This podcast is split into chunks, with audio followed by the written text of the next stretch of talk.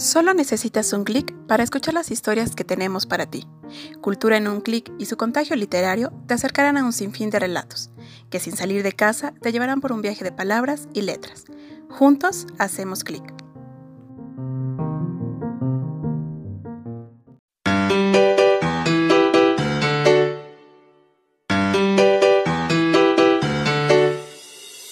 Hola, ¿cómo están? Espero que muy bien. A nombre de la Secretaría de Cultura y Deporte, les damos la más cordial bienvenida para que escuchen nuevos capítulos del Principito del autor francés François Antoine Exupéry. Muy bien, pues si ya están preparados, comenzamos.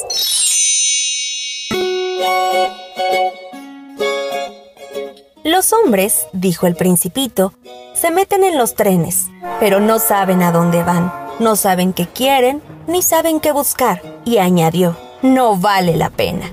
El pozo al que habíamos llegado no se parecía en nada a los pozos del Sahara, que son simples agujeros abiertos en la arena. Este parecía el pozo de un pueblo, aunque resulta que por allí no había ningún poblado y yo creía soñar. Es extraño, le dije al principito. Todo esto ya está listo, la polea, el balde y la cuerda.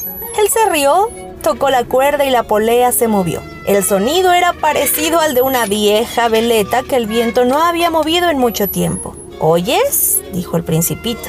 Hemos despertado al pozo y ahora canta. No quería que el principito hiciera el menor esfuerzo y le dije, déjame hacerlo, es pesado para ti.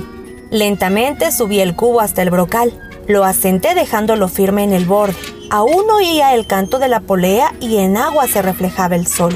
Tengo sed de esta agua, dijo complacido el principito. Dame de beber. Entonces comprendí lo que él había buscado. Levanté el balde hasta sus labios, bebió con los ojos cerrados. El espectáculo era bello como un día de fiesta. Aquella agua era algo más que un alimento. Había nacido del caminar bajo las estrellas, del canto de la polea, del esfuerzo de mis brazos era como un regalo para el corazón. Cuando yo era niño, las luces del árbol de Navidad, la música de la misa de medianoche, la dulzura de las sonrisas, daban su resplandor al regalo de Navidad que recibía. En tu tierra, dijo el principito, los hombres cultivan cinco mil rosas en un solo jardín y nunca encuentran lo que buscan. No lo encuentran, le respondí. Sin embargo, lo que buscan podrían encontrarlo en una sola rosa o en un poco de agua. Sin duda respondí. Y el principito añadió, pero los ojos no siempre saben ver. Hay que buscar con el corazón. Yo ya había bebido y no tenía sed. Me encontraba bien. La arena estaba color de miel. Yo gozaba con esa armonía hasta sentirme dichoso. Sin embargo, percibí algo que me inquietaba. Es necesario que cumplas tu promesa, dijo dulcemente el principito que nuevamente se había sentado junto a mí. ¿Qué promesa? Ya sabes, el bozal para mi cordero, soy responsable de mi flor. Saqué del bolsillo mis bosquejos. El principito los miró y con una sonrisa dijo, tus baobabs parecen coles y tu zorro tiene orejas muy largas. Oh, le dije, y yo que estaba tan orgulloso de mis baobabs. Y volvió a reír. Eres injusto, muchachito, yo no sabía dibujar más que boas cerradas y boas abiertas. Oh, dijo el principito, volviendo a sonreír. Todo está bien, los niños lo comprenden todo. Bosquejé pues un bozal y al dárselo se me oprimió el corazón. Tú tienes proyectos que desconozco, pero no me respondió. ¿Sabes? me dijo. Mañana será el aniversario de mi llegada a la Tierra. Y después de un silencio añadió. Caí muy cerca de aquí y se sonrojó. Nuevamente sin comprender por qué sentí una gran tristeza y dije, entonces, ¿No paseabas casualmente por estos lugares hace ocho días cuando nuestro encuentro a mil millas de distancia del lugar habitado más próximo? ¿Volvías al lugar donde llegaste por el aniversario? El principito se ruborizó una vez más y no contestó. Pero cuando uno se sonroja, la respuesta es sí. Ah, le dije. Temo... pero me interrumpió. Ahora debes volver a trabajar. Debes de terminar de reparar tu avión. Ve y regresa mañana por la tarde, te espero aquí. Pero yo seguía intranquilo. Recordaba las palabras del zorro. Si uno se deja domesticar, corre el riesgo de llorar un poco. Junto al pozo había un viejo y ruinoso muro de piedras. Cuando al día siguiente volví por la tarde, desde lejos vi al principito sentado ahí arriba. Oí que hablaba. ¿No te acuerdas? No es exactamente aquí. Alguien le respondió sin duda porque él replicó.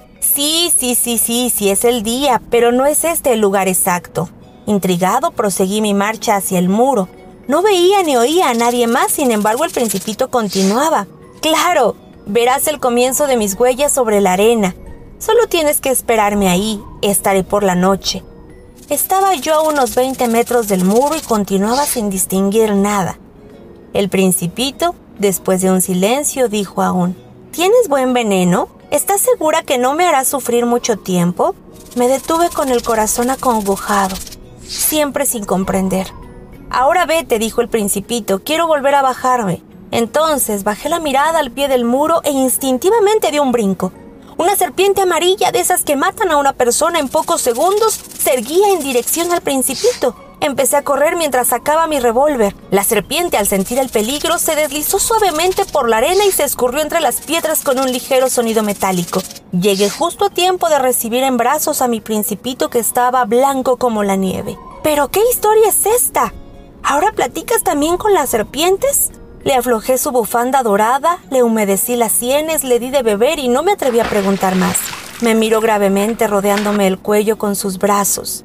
Sentí el latido de su corazón como el de un pajarillo herido. Me alegra, dijo el principito, que hayas terminado de reparar tu avión. Ahora podrás volver a tu casa. ¿Cómo lo sabes? Precisamente venía a avisarle que, casi con toda esperanza, había logrado terminar el arreglo. No respondió a mi pregunta, sino que añadió, yo también hoy regreso a casa. Luego, con nostalgia, es mucho más lejos y bastante más difícil. Sabía que algo extraño estaba ocurriendo. Le estreché entre mis brazos como si fuera un niño pequeño. No obstante, al ver su mirada que se perdía en la lejanía, sentí como si escurriera en un abismo sin poder hacer nada para retenerlo. Tengo tu cordero y la caja para el cordero y tengo también el bozal.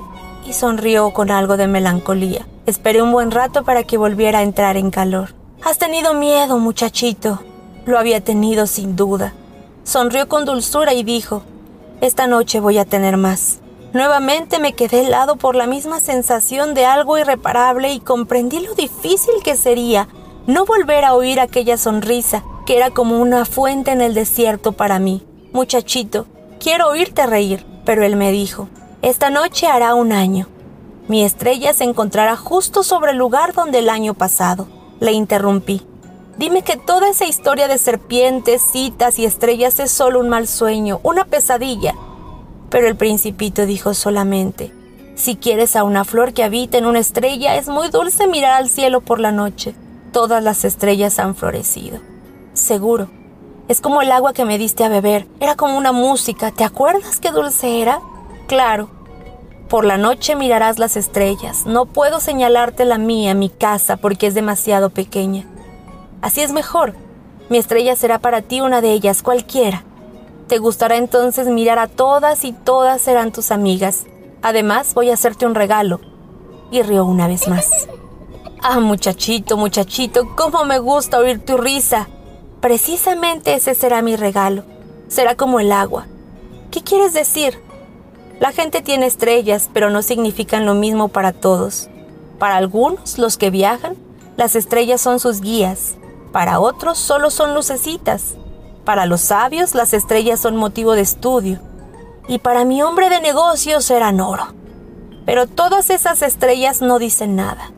Tú tendrás estrellas como nadie ha tenido. Explícame.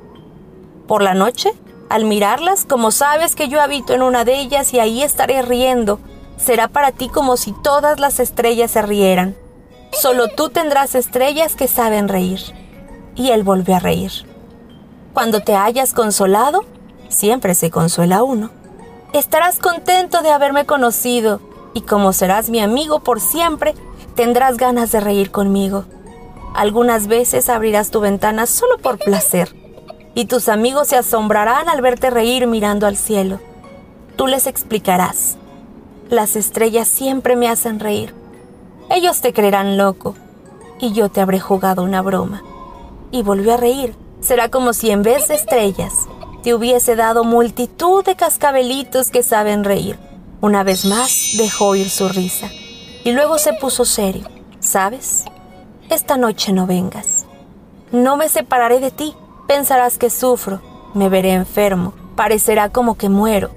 No vale la pena que vengas a ver eso. No te dejaré. Pero él estaba algo intranquilo. También te lo digo por la serpiente. No quiero que te muerda. Las serpientes son malas y a veces muerden por puro gusto. He dicho que no te dejaré, pero algo le tranquilizó. Bueno, es verdad que no tienen veneno para el segundo mordisco. Sin embargo, aquella noche salió muy sigiloso y sin hacer ruido. No lo sentí ponerse en camino. Cuando al fin le alcancé, marchaba con paso rápido y decidido. Solamente dijo, Ah, estás ahí. Me tomó de la mano y volvió a expresar su preocupación. Has hecho mal en seguirme. Tendrás pena y sufrirás porque parecerá que estoy muerto y no será verdad. Yo callaba. ¿Comprendes? Es inmensamente lejos y no me es posible llevar este cuerpo que pesa demasiado. Seguí callado. Solo será como una vieja corteza que se abandona, y por las cortezas no se siente pena. Insistí en mi silencio. El principito se desalentó un poco, sin embargo dijo, será agradable, ¿sabes? Yo también miraré a las estrellas. Todas serán pozos con poleas cantarinas. Todas las estrellas me darán de beber. Será divertido. Tú tendrás 500 millones de cascabeles y yo 500 millones de fuentes. El principito también se quedó callado. Estaba llorando. Se sentó porque tenía miedo y dijo aún, es allí, déjame ir solo. Mi flor, ¿sabes? Soy responsable. Y ella es tan débil e ingenua. Solo tiene cuatro espinas insignificantes para defenderse contra el mundo.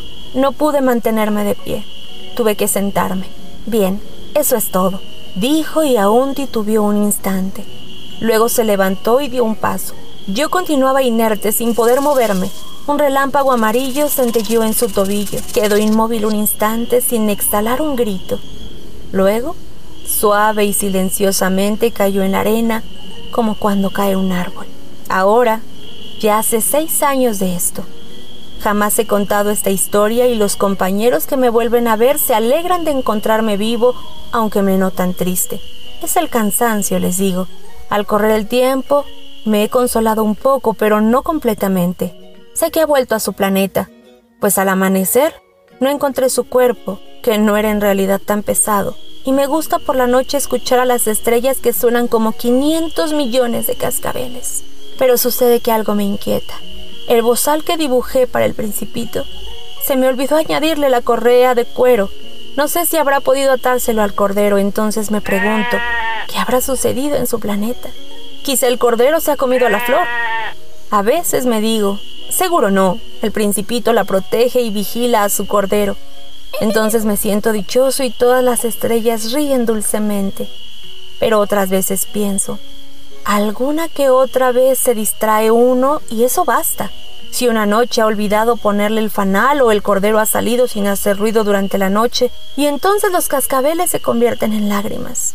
Y ahí está el gran misterio. Para ustedes que quieren al principito lo mismo que para mí, nada en el universo habrá cambiado si en cualquier parte, quién sabe dónde, un cordero desconocido se ha comido o no se ha comido una rosa. Pero miren al cielo y pregúntense, ¿el cordero se ha comido la flor? Y verán cómo todo cambia. Ninguna persona mayor comprenderá jamás que esto sea verdaderamente importante. Este es para mí el paisaje más hermoso y el más triste del mundo. Es el mismo paisaje de la página anterior que he dibujado una vez más para que lo vean bien. Fue aquí donde el principito apareció sobre la tierra, desapareciendo luego examínenlo atentamente para que sepan reconocerlo. Si algún día viajando por África cruzan el desierto, si por casualidad pasan por allí, no se apresuren, se los ruego, y deténganse un poco, precisamente bajo la estrella. Si un niño llega hasta ustedes, se ríe, tiene cabellos de oro y nunca responde a sus preguntas, adivinarán enseguida quién es. Sean amables con él y comuníquenme rápidamente que ha regresado. No me dejen tan triste. Y de esta forma hemos terminado. Así termina el libro del Principito, del autor francés Antoine de Saint-Exupéry. Espero que lo hayan disfrutado tanto como yo. Y estén al pendiente de todas las actividades que la Secretaría de Cultura y Deporte han preparado para ustedes con este programa Cultura en un clic. Muy pronto tendremos más lecturas, muy pronto tendremos más sorpresas, así que hay que estar atentos a las redes sociales. Mientras tanto, que tengan un gran día. Hasta la próxima.